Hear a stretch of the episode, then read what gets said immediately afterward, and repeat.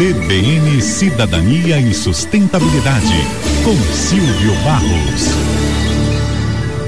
Um artigo da Terra Cota sobre mercado imobiliário me chamou a atenção. A onda de calor que atingiu o Brasil na última semana de setembro, com máximas de até 43 graus centígrados, os ciclones que assolaram o sul do país em julho e as chuvas que devastaram São Sebastião no litoral norte de São Paulo no início do ano, mostraram o quanto as mudanças climáticas já estão afetando a nossa vida e quanta destruição elas podem causar. Segundo um estudo da Barclays, o custo dos fenômenos meteorológicos extremos poderá duplicar nessa década. Isso significa graves consequências para a indústria, para a economia, para a liderança política global, mas principalmente para o mercado imobiliário. O setor da construção é responsável por uma grande parcela das emissões de carbono no mundo, sendo que 27% desse total vem do funcionamento e da manutenção dos edifícios existentes.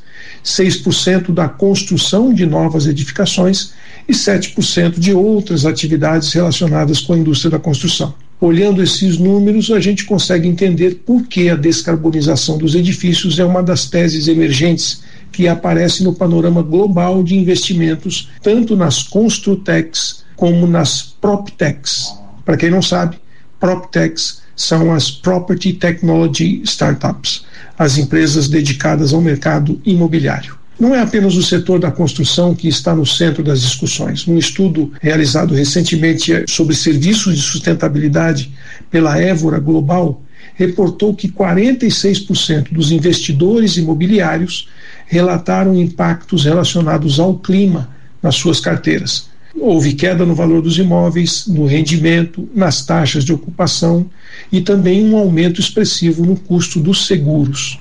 Afinal de contas, quem é que quer comprar ou alugar um imóvel numa região que viveu recentemente uma grande enchente? Com tanta mobilização da sociedade para combater as causas das mudanças climáticas e do aquecimento global, a descarbonização da construção se tornou um tema que deve estar na pauta de todas as empresas do setor. Em mercados mais maduros, o capital institucional tem exigido que os novos projetos imobiliários sejam desenvolvidos dentro dos conceitos de carbono neutro tanto pela preocupação ambiental como pelo avanço das regulamentações que estão visando não só as novas construções, mas também a conversão, o retrofit de edificações existentes em prédios carbono neutro. Enfim, são os consumidores que estão exigindo isso, é uma demanda de mercado. Por conta de todos esses impactos das mudanças climáticas na nossa vida, investir em ESG e buscar tecnologias mais sustentáveis nos setores imobiliário e da construção deixam de ser um diferencial